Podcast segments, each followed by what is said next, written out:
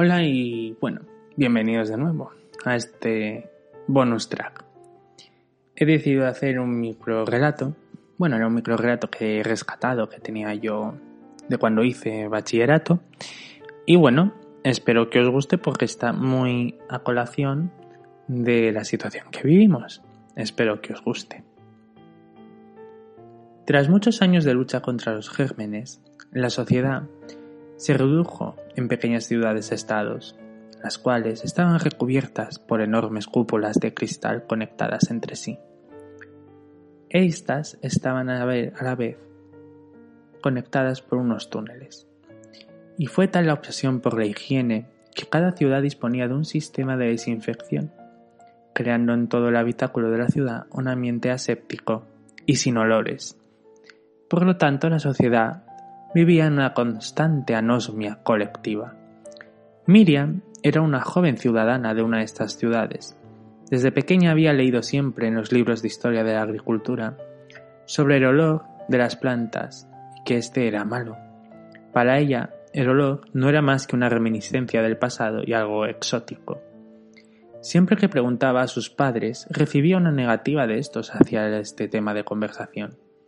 Pero nuestra protagonista Disponía de un mapa de los primeros años de construcción de la ciudad e indicaba una pequeña vía de escape al exterior. Una noche, sin ir más lejos, cogió una mochila con cosas que pensaría que necesitaría y emprendió su viaje al olor.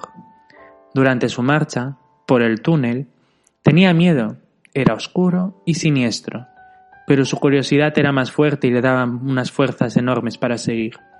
De repente se veía una luz al final, y cuanto más avanzaba, más fuerte se hacía esta luz, hasta que consiguió llegar al final y salió del túnel. Lo que encontró no fue solo su querida ensoñación de olor y sensaciones, sino también de vista, ya que se encontraba en una preciosa llanura con manzanos. Miriam cerró los ojos e inspiró fuertemente. Enseguida le vinieron todos los olores de aquel sitio, el olor a la hierba, el olor a las flores, el olor de un árbol y un manzano. Siempre causó curiosidad este árbol cuando lo veía en los libros de historia de la agricultura.